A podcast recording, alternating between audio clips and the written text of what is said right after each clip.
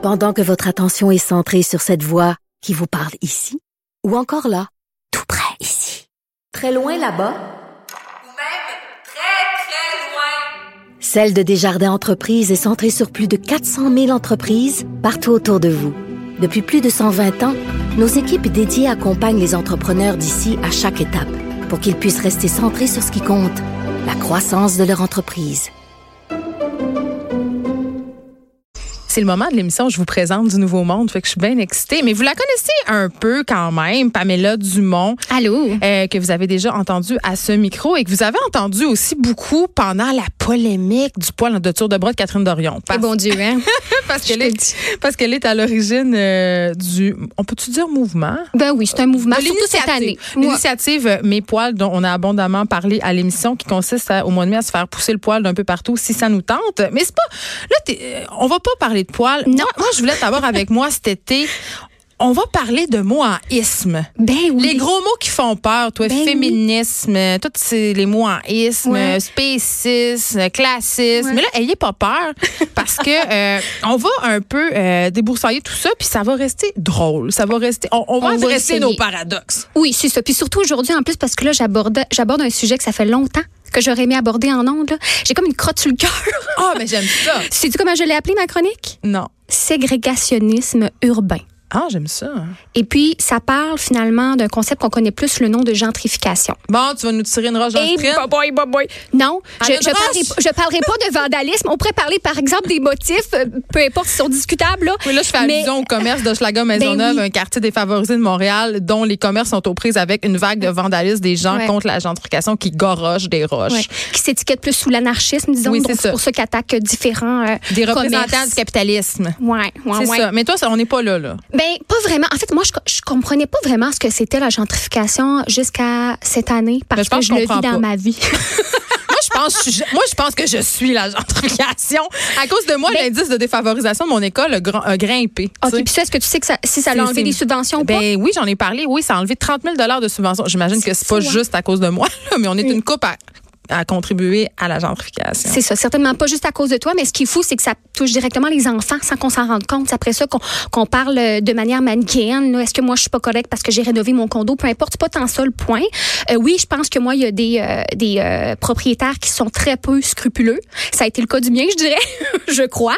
Mais euh, pour les enfants, ce qui est dommage, c'est qu'effectivement, c'est que quand la taxe scolaire augmente, les taxes scolaires du quartier, ben, il y a des subventions qui sont retirées. Puis notamment, on perd des services euh, au niveau de l'éducation spécialisée. On parle Ouais. D'orco- d'orthophonistes, d'éducatrices spécialisées. Les repas pas chers, C'est ça. euh, Ben, un- ça, un c'est- dollar. ça, j'avais pas ça à mon école, mais entre autres, euh, il y a une école de Pointe-Saint-Charles qui avait beaucoup de repas à un dollar, que ça sera plus le cas. Puis on en parlait avec Bob le chef tantôt. Il y a des enfants euh, qui, pendant l'année scolaire, ben ce sont le, ce sont les seuls repas qu'ils vont avoir ceux que leur école leur ont servi. Oui, c'est pour ça que moi je parle de ségrégation, c'est que à quelque part il y a vraiment une discrimination entre les classes, les classes sociales. Fait que c'est ça peut être invisible ou plus visible, mais c'est-à-dire que les propriétaires souvent ils sont plus nombreux dans une classe qui est plus riche. Il y a moins de euh, gens plus pauvres qui sont propriétaires. Ils sont plus locataires et ils vont s'appauvrir davantage une fois que euh, l'indice ben, de richesse du quartier va augmenter. Parce que tout augmente autour. Évidemment, qui dit oui. gentrification dit petite épicerie fine qui s'installe, dit Mm-hmm. augmentation des coûts. euh, les commerces euh, font grimper leurs prix, Ouais. offre et demande oblige. les cafés à 6 piastres, euh, tout ça.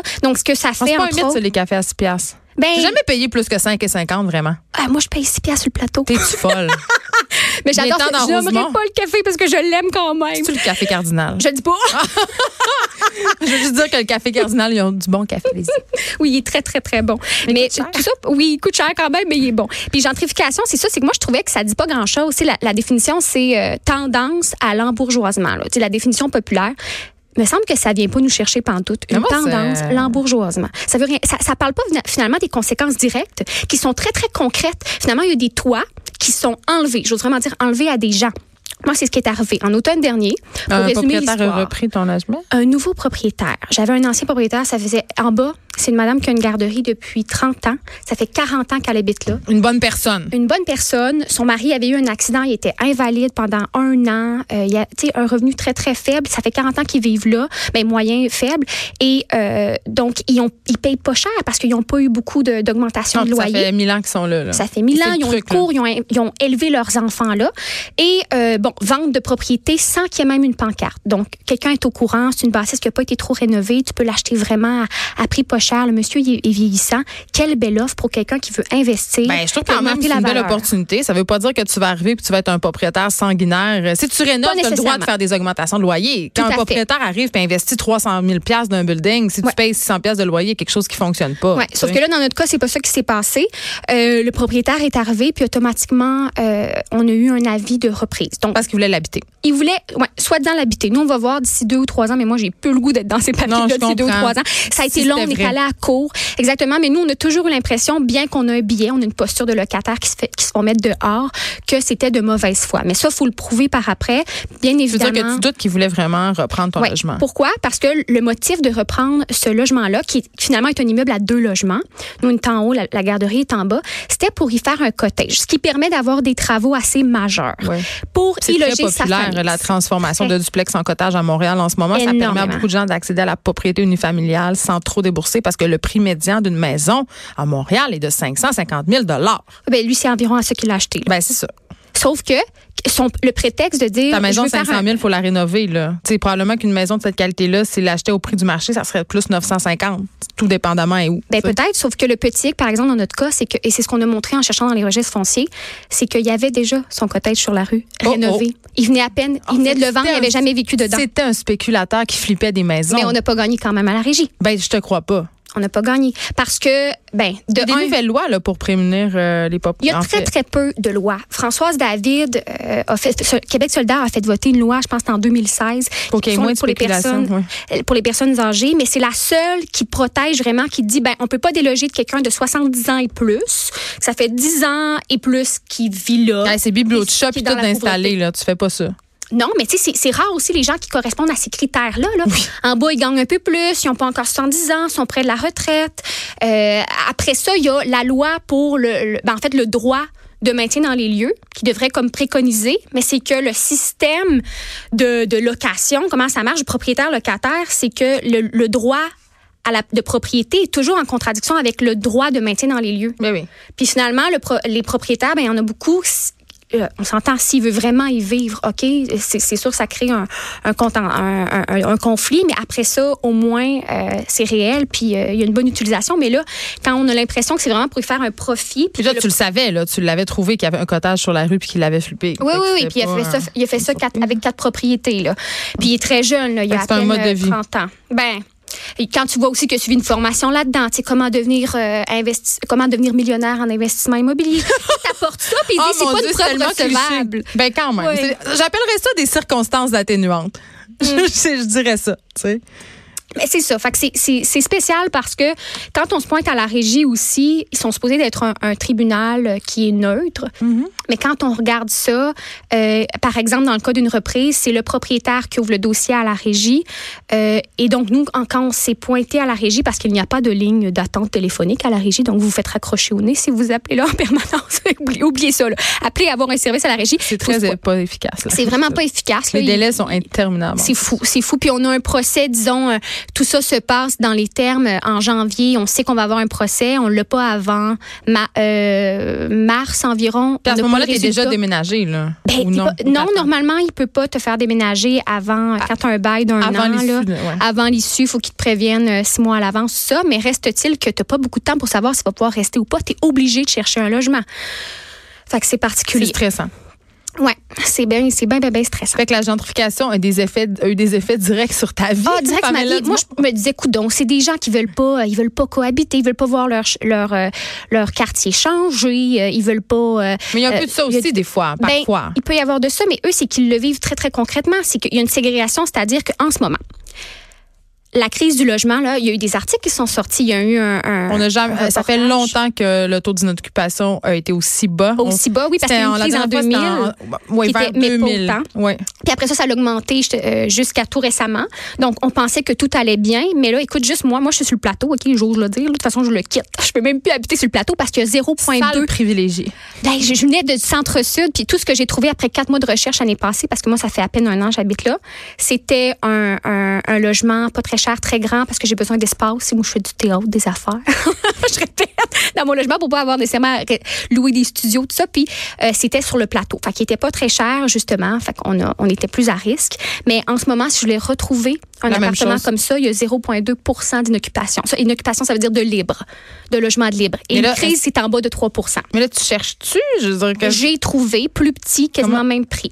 Dans le centre-sud. Fait que tout ça pour dire que. fait que tu vas devoir te calmer le théâtre un peu pendant un bout. Oh, je, je vais me calmer le théâtre, je vais aller ailleurs pour en faire. Sauf que ça reste que, écoute, moi, je suis quand même, je suis pas, euh, je, je suis capable de me payer un, un, un loyer pas dans ce quartier-là. Je suis pas une mère monoparentale. Mon amoureux, une job. On paye, on est deux pour payer le loyer. Mais tous les gens qui sont justement les, les, les plus, les, les revenus familiales qui sont plus faibles, les ménages plus faibles qui sont supportés par une femme ou la majorité qui sont supportés par une Puis femme, on les statistiques sont plus pauvres. On s'entend aussi que parce que crise du logement, il y a, euh, il y a des propriétaires qui, on le sait, les propriétaires font de la discrimination souvent. Et là, à cause de la crise du logement dans laquelle on est plongé, ben écoute, ils, ont l'embarras du choix. À fait, Fait que c'est clair que les personnes, justement, qui sont dans des situations plus précaires ou qui ont des situations familiales euh, où il y a beaucoup d'enfants, ben c'est sûr qu'ils ont de la misère à se trouver Ouais. un logement. C'est presque mission impossible. là. Exactement. C'est pour ça que moi, j'aime le mot. Ben, j'aime. Il est pas beau, là, ségrégation. il est vraiment pas beau. pas ce mot-là?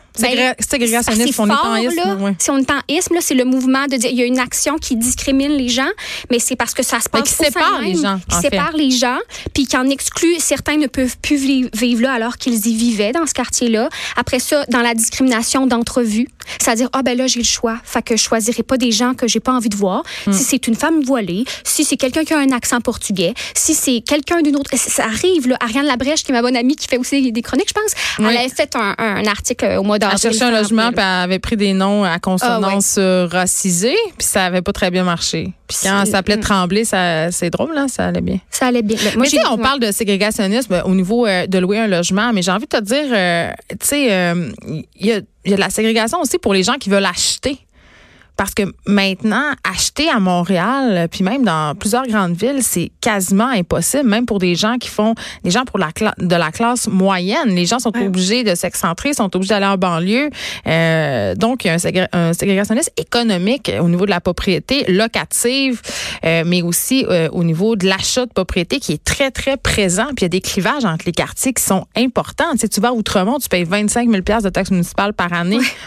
Versus euh, dans mon quartier où c'est rendu quand même 5-6 000, mais quand même, tu sais, je veux dire, il y a un important clivage. Ouais. Ce qui est encourageant, du moins, parce que moi, j'étais tombée sur un vieux rapport bon, de 1996 qui montrait le ratio propriétaire homme-femme. Parce que moi, j'ai eu que des propriétaires hommes, puis j'ai vécu dans sept endroits. C'est quand même beaucoup, tu sais, puis je suis jeune. Sept endroits, j'ai eu que des propriétaires hommes, beaucoup, beaucoup de mes Tu aventures. quel âge, Pamela? Euh, j'ai 25 ans. On va sur mon 26. Bon, tu déménages à chaque année? Ben, quasiment, là. Mais en fait, c'est juste parce que j'ai vécu dans deux villes. puis j'ai été étudiante. J'ai fait des ça, on- euh, oui. logements, amoureux qui rejoignent, tu sais, tout ça, là, là, là. Mais là, c'est pour ça qu'on a envie de se fixer enfin. On pensait que c'était le bon, puis là, ça marche pas, tu sais. Mais c'est la première fois que je vis une reprise comme ça.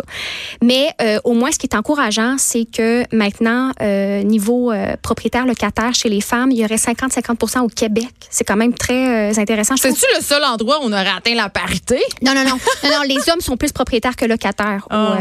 au- dans l'ensemble du Québec. Là, ils seraient propriétaires à 67 33 locataires dans le de tous les hommes. Là.